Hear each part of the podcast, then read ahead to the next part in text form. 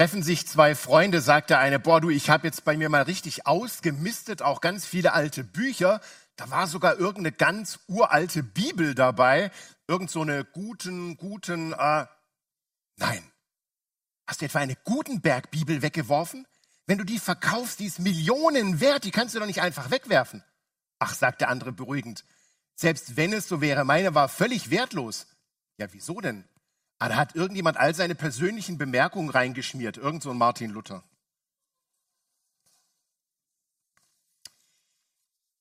Es gibt existenzielle Entscheidungen, da gibt es kein vielleicht.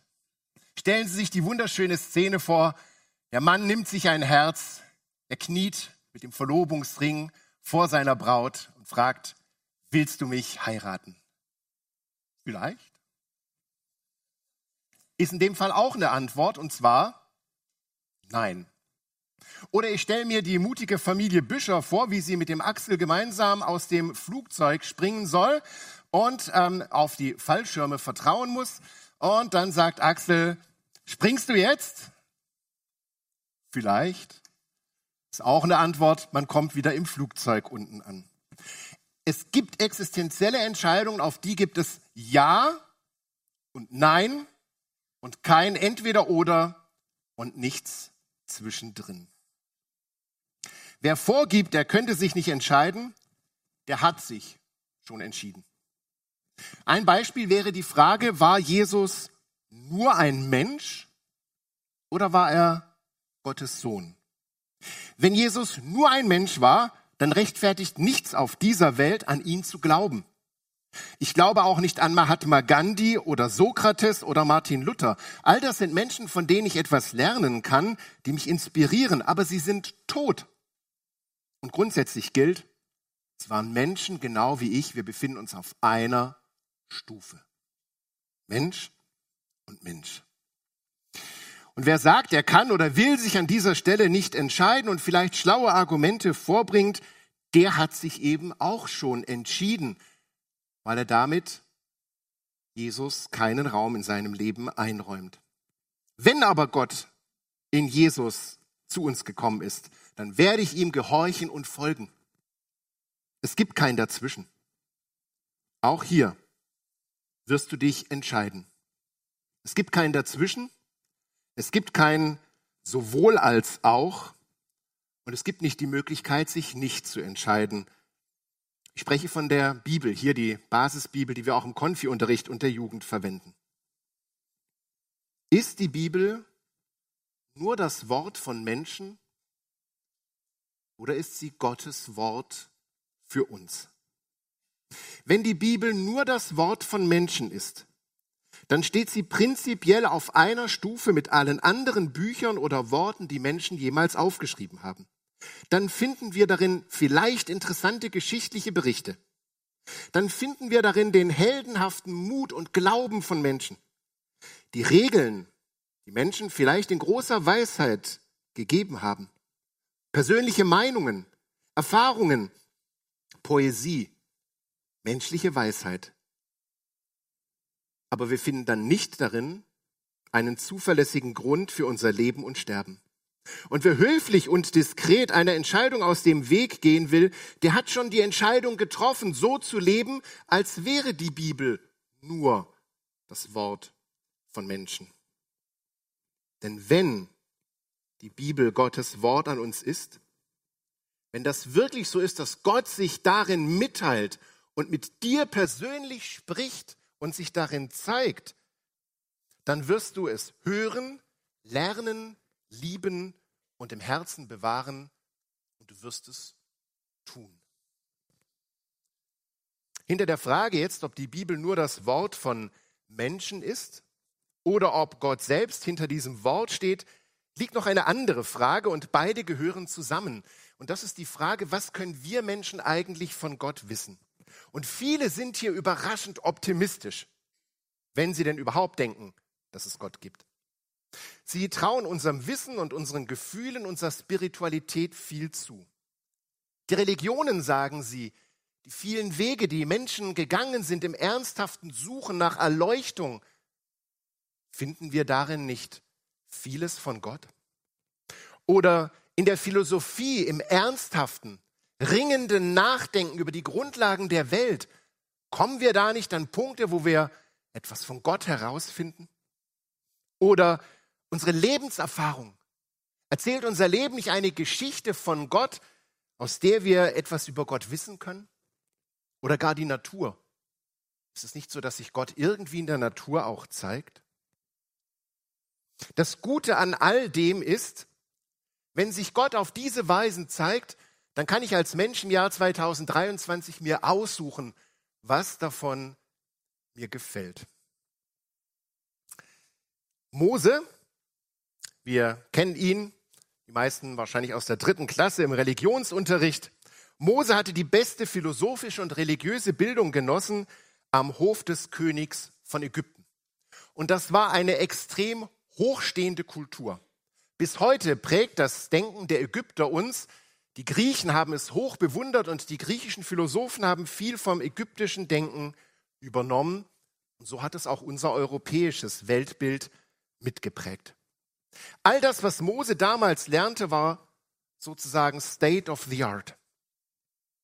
Mose konnte auf einen reichen Schatz an Religion, Bildung, Philosophie, auf magische Künste und eigene Erfahrung zurückgreifen. Und er kannte auch die Geschichte seines eigenen Volkes, das sich an Abraham, Isaak und Jakob erinnerte. Aber dann kommt dieser eine Moment, wo er am Berg Sinai dem lebendigen Gott begegnet. Sie kennen die Geschichte vom brennenden Dornbusch. Und Gott spricht mit Mose. In dieser Begegnung muss Mose erkennen, dass er eigentlich von Gott sehr wenig weiß. Vom Hörensagen. Und seine Bildung reicht nicht dazu aus, zu verstehen, was hier gerade passiert, als der lebendige Gott, der Himmel und Erde gemacht hat, mit ihm spricht. Und deswegen fragt er, was ist dein Name? Seine Vorstellungen von Gott treffen auf den lebendigen Gott. Was, wie ist dein Name? Und diesen Namen kann er nicht aus sich wissen.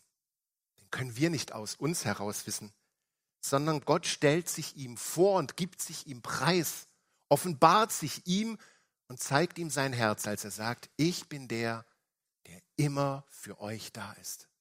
Das ist mein Name. Ich bin der, der immer für euch da ist. Ich bin der ich bin. Wir können von Gott nur das wirklich wissen, was er selbst von sich aus zu erkennen gibt. Wir nennen das in der Theologie Offenbarung. Etwas, was ich offenbaren muss, wo jemand anderes nicht herankommt.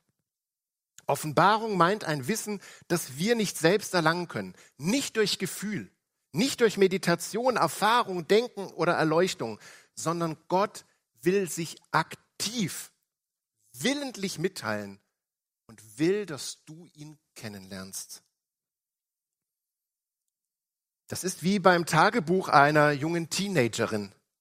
Es ist mit einem Schloss zugesperrt und wehe, irgendjemand würde daran gehen. Nur dem, dem sie vielleicht einmal ihr Herz offenbaren will, dem wird sie es aufschließen und davon zu lesen geben. Gott ist nicht ein Teil dieser Welt, den wir erforschen können, so wie wir Naturgesetze erforschen können oder das Wachstum eines Baumes, sondern Gott ist der, der, wenn er sich nicht zu erkennen gibt, für uns grundsätzlich erst einmal verborgen und unbekannt ist. Und so brauchen wir seine Mitteilung, sein Reden. Wir brauchen sein Wort, um ihn überhaupt kennenlernen zu können. Und wenn Gott wirklich will, dass du ihn kennenlernst, dann überlässt er dich nicht irgendwelchen Vermutungen, sondern dann wird er sich dir vorstellen und bekannt machen, so wie er das bei Mose getan hat.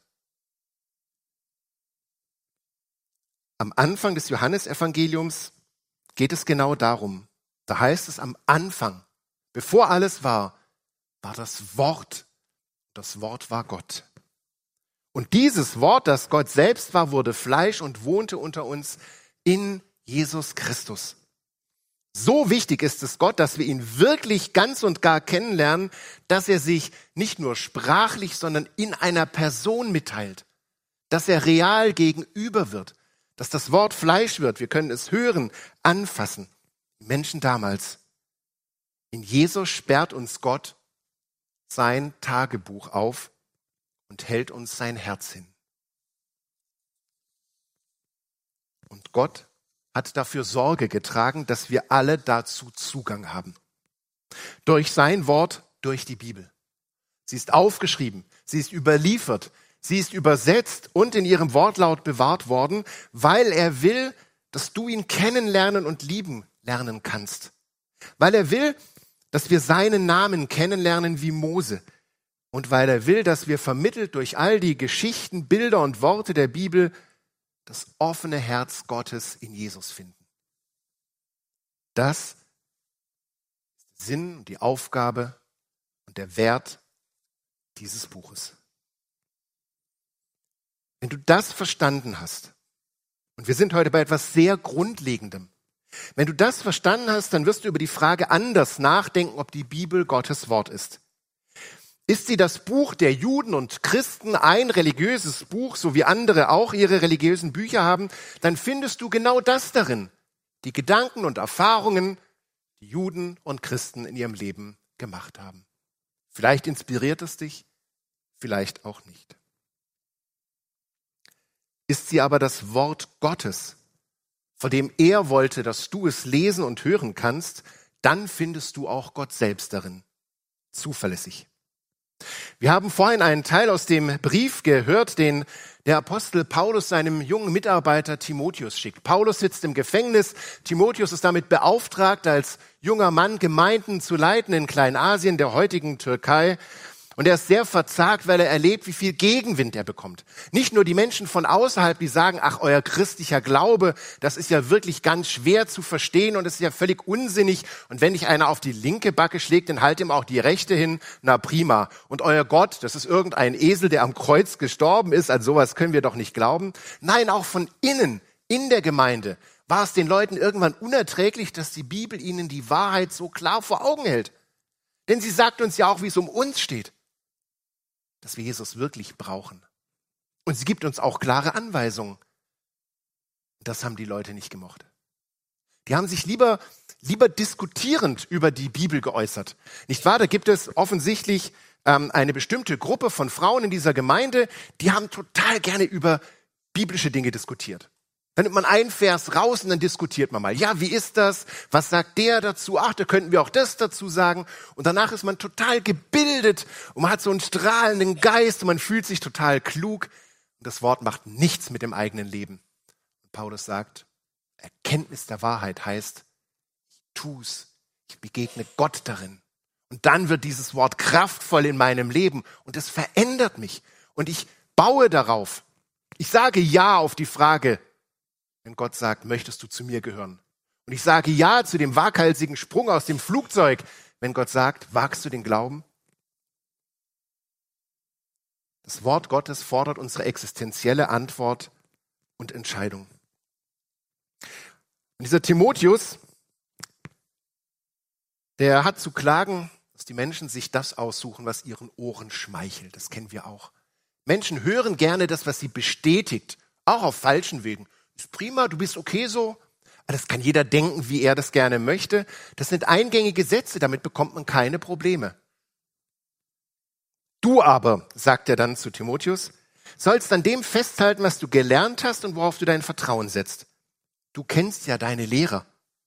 Und du kennst auch von klein auf die Heilige Schrift, das ist in dem Fall das Alte Testament, mit dem Timotheus aufgewachsen ist, Sie kann dir das nötige Verständnis vermitteln, damit du durch den Glauben an Christus Jesus gerettet wirst. Die Schrift führt uns zur Erkenntnis von Jesus Christus und rettet uns. Und auch dazu ist die Schrift nützlich, weil sie von Gott eingehaucht und eingegeben ist, die sich dem Wirken Gottes verdankt. Sie hilft, recht zu lehren, als Menschen zu unterrichten im Glauben die Irrenden zurechtzuweisen, Menschen, die sich verrannt haben oder einer falschen Idee nachlaufen, und sich zu bessern. Das ist wichtig, dass mein Leben vorangeht in Gottes Gegenwart hinein. Die Heilige Schrift, die Bibel, verdankt sich dem Wirken des Geistes Gottes, schreibt Paulus hier. Und das ist das, was sie von allen anderen Büchern und menschlichen Worten grundlegend unterscheidet. Gewirkt von Gottes Geist Wörtlich steht hier Theopneustos, das heißt von Gott eingehaucht. Das ist eigentlich das Gleiche, was er mit dem Menschen gemacht hat, als er ihn zum Leben erweckt hat. Das, was wir in der Bibel finden, ist genau das, was Gott wollte, dass wir dort finden. In der Bibel haben wir genau das, was Gott uns über sich mitteilen will. Wenn wir die Bekenntnisse der Kirchen und die verschiedenen Bücher einflussreicher Theologen und Kirchenväter anschauen, dann stellen wir fest, das ist die Grundlage unseres Glaubens über all die 2000 Jahre hinweg. Die Bibel ist nicht ein Gesprächsbeitrag unter anderen, sondern wir hören auf ihre Worte, weil sie die Grundlage unseres Glaubens ist und wir darin Gottes eigenes Wort hören. Ich möchte das an einem Bekenntnis klar machen, das für uns wichtig ist. In der Grundordnung unserer evangelischen Landeskirche in Baden, zu der auch wir als Kirchengemeinde gehören, steht ganz zu Beginn Folgendes. Also das ist sozusagen, das sind die wichtigsten Sätze für unsere Landeskirche. Die Grundordnung ist sozusagen das Grundgesetz und davon jetzt die Präambel, wenn man so will. Die evangelische Landeskirche in Baden glaubt und bekennt Jesus Christus als ihren Herrn und alleiniges Haupt der Christenheit. Sie gründet sich als Kirche der Reformation auf das in der Heiligen Schrift Alten und Neuen Testaments bezeugte Wort Gottes als die alleinige Quelle und oberste Richtschnur ihres Glaubens, ihrer Lehre und ihres Lebens. Und sie bekennt, dass das Heil allein aus Gnaden, allein im Glauben an Jesus Christus empfangen wird. Ich sage das mit eigenen Worten nochmal. Das Wort Gottes, das wir in der Bibel finden, ist allein und ausschließlich für alles entscheidend, was wir als Christen glauben und wie wir leben und was wir verkünden. Ob das in der Realität dann tatsächlich so ist, also angefangen bei uns persönlich, bei uns in der Gemeinde oder gar in der Synode unserer Landeskirche, das steht auf einem anderen Blatt. Aber das ist die Grundlage. Damit sind viele Fragen nicht geklärt. Und das ist uns am Perlentaucher Bibelabend am Mittwoch dann auch deutlich geworden. Vieles ist, wenn wir uns dieser Grundlage erstmal geöffnet haben, noch nicht geklärt. Zum Beispiel die Frage, wie verstehe ich bestimmte Bibelstellen? Wie können wir uns bei abweichenden Auslegungen einigen? Gibt es Dinge, die wirklich für den Glauben entscheidend sind und gibt es andere Dinge, wo man ein unterschiedliches Verständnis nebeneinander stehen lassen kann? Aber wir müssen uns erst einmal über das Fundament klar sein. Nur mit der Bibel in der Hand, im Kopf, im Herzen und mit der Bibel auf dem Weg, dass wir tun, was darin steht, nur so werden wir einen Weg finden, der uns ewiges Leben bringt und Gott Freude macht. Also, als von Gottes Geist gewirkt, als das Wort, von dem Gott will, dass wir es genau so hören und lesen können, als das Buch, für das Gott durch all die Jahrhunderte hindurch gesorgt hat, dass es uns heute genauso überliefert und zugänglich ist, ist es vollkommen unvergleichlich. Es steht so unendlich weit über allen Büchern und menschlichen Gedanken, wie Gottes Gedanken über den Gedanken von uns Menschen stehen. Das ist die Differenz zwischen Gott und Mensch, zwischen der Bibel und menschlichen Gedanken. Das heißt in der Konsequenz, wir erfahren nicht aus dem Koran, wer Gott ist, nicht aus den Reden Buddhas, der im Übrigen über Gott auch gar nichts lehrt, nicht aus den Dialogen des Platon, nicht aus der persönlichen Überzeugung von Wissenschaftlern, sondern das ist unser Bekenntnis allein aus der Bibel. Sie ist das Tagebuch, in dem Gott uns sein Herz öffnet und in dem wir Jesus und in der Bibel geht es von der ersten bis zur letzten Seite um Jesus. Das ist ja ganz spannend. Vielleicht haben Sie das vorhin gemerkt. Paulus schreibt an Timotheus, du kennst die Heilige Schrift, also das Alte Testament. Und das Alte Testament hilft dir, um Jesus Christus kennenzulernen. Paulus ist überzeugt, von der ersten bis zur letzten Seite geht es in der ganzen Bibel um Jesus und darum, wie Gott uns in Jesus sein Herz öffnen und zeigen will. Sie ist das Tagebuch, in dem Gott uns sein Herz öffnet. Du wirst dich entscheiden. Es ist eine existenzielle Frage. Es gibt kein Dazwischen und es gibt kein sowohl als auch. Entweder oder. Und wer vorgibt, er könne sich nicht entscheiden im Blick auf die Bibel, der hat sich eben schon entschieden. Ist die Bibel nur das Wort von Menschen oder Gottes Wort für uns? Es geht dabei nicht um ein Bekenntnis zur Bibel, sondern um ein Leben mit der Bibel. Das ist wichtig. Es ist nicht damit getan, dass wir sagen, das ist unser heiliges Wort. Schön, dass wir eines vorne bei uns am Altar auf der Kirche liegen haben und das eins bei mir mit Goldschnitt aus der Hochzeitsfeier noch im Regal steht. Das ist unser Bekenntnis. Das ist nichts wert. Das Bekenntnis zur Bibel ist das Bekenntnis zu einem Leben mit Jesus und nach den Regeln der Bibel. Die Erfahrung, die spiegelt sich in dem Wort von Martin Luther wieder, der gesagt hat, in der Bibel redet Gott selbst mit uns wie ein Mensch mit seinem Freund. Wer mit der Bibel Umgang hat, der kommt an den Punkt und wird es irgendwann merken. Ich vernehme in diesen Worten, die ich hier lese, tatsächlich Gottes Stimme, der mich kennt. Und ich merke plötzlich, ich bin erkannt.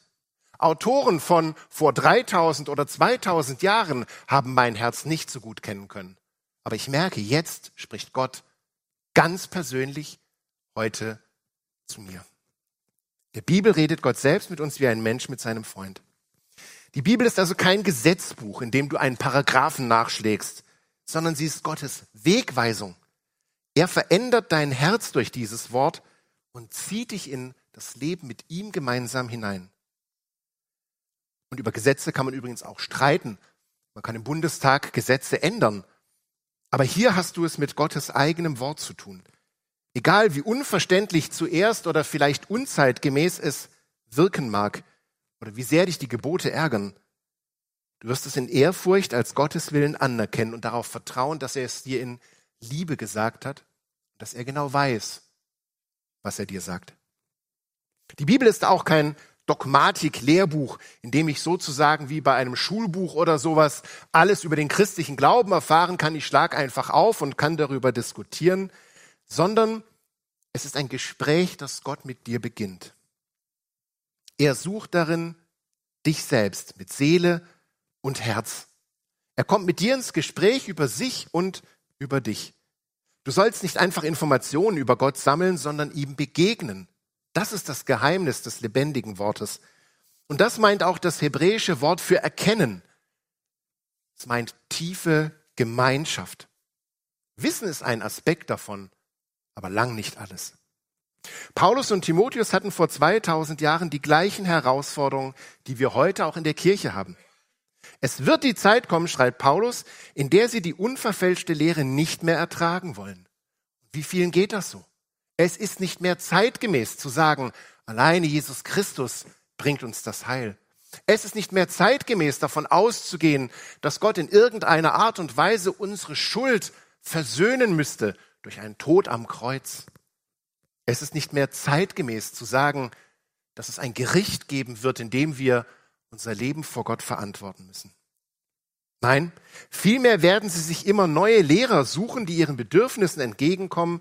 Und ich finde das Wort so schön, ich sage es immer gerne wieder, ich finde die Wortschöpfung, die ihren Ohren schmeicheln. Aber von der Wahrheit, da werden sie ihr Ohr verschließen und sich erfundenen Geschichten zuwenden. Es gibt nur einen Weg, Timotheus, sagt Paulus hier. Es gibt nur einen Weg, um bei der Wahrheit zu bleiben. Bleib bei dem, was du gelernt hast, beim Neuen Testament, und bleib bei der Heiligen Schrift, mit der du aufgewachsen und die du zum Teil auswendig kennst, beim Alten Testament. Die Bibel ist das Fundament für deinen ganzen Dienst, indem du diese Bibel liebst, lebst, liest, lehrst und befolgst.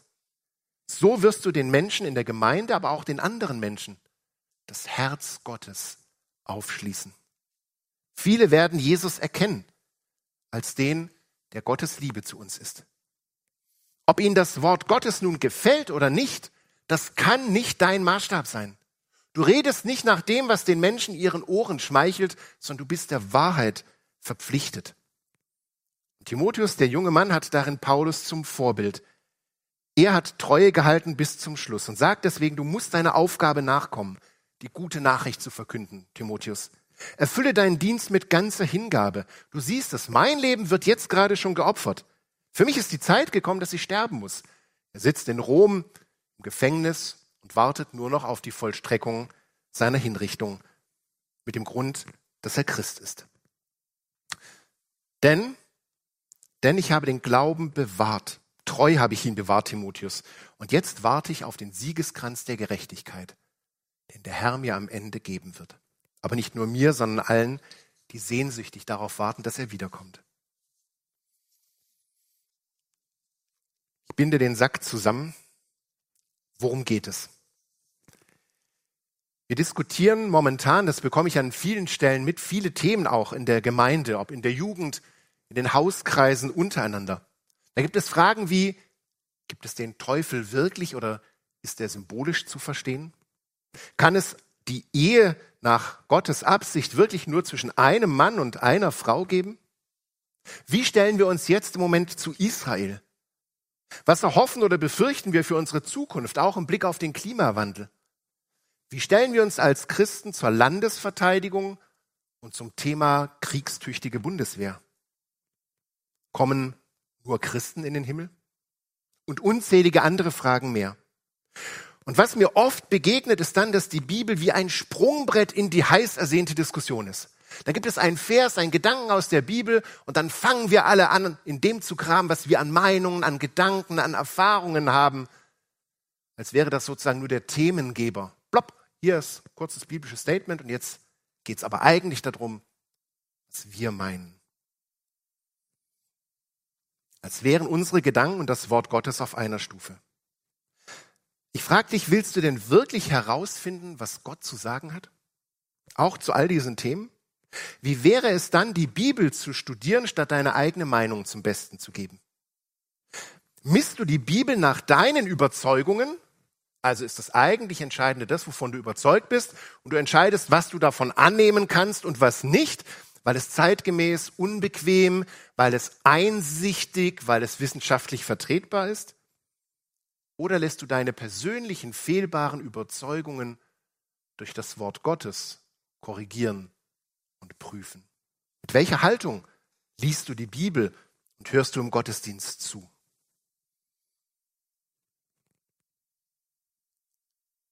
Machst du dir die Bibel zu einer Packung Chips, die man beim Fernsehen mal eben als kleinen Genuss nebenher snackt, sozusagen als geistliches Pimp Up Your Life? Oder würdest du es auf ihr Wort hin wagen, ein Flugzeug zu besteigen und mit dem Fallschirm abzuspringen? Bist du bereit, existenziell auf dieses Wort zu antworten? Wer sich entscheidet, dass die Bibel nur Wort von Menschen ist, wird sich nicht in deine Gedanken eindenken können, wenn du existenziell antwortest. Da entsteht eine Kluft. Wer der Bibel vertraut, der wird für andere in manchem fremd weil du etwas vertraust und dein Herz an etwas hängst, von dem der andere nicht sagt, dass es Gottes Weisung und Gottes Wort ist. Ich frage dich also, was sagt eigentlich dein Leben darüber, wie du dich entschieden hast? Dein alltägliches Leben. Und was wird am Ende der Zeit der Herr sagen? Ist das zusammen mit Paulus auch deine Gewissheit und damit schließe ich, dass Paulus sagt, ich habe treu den Glauben bewahrt. Nun wartet auf mich der Siegeskranz der Gerechtigkeit. Den wird mir der Herr, der gerechte Richter, am Tag des Gerichts überreichen. Und nicht nur mir, sondern allen, die sehnsüchtig auf sein Erscheinen warten. Amen.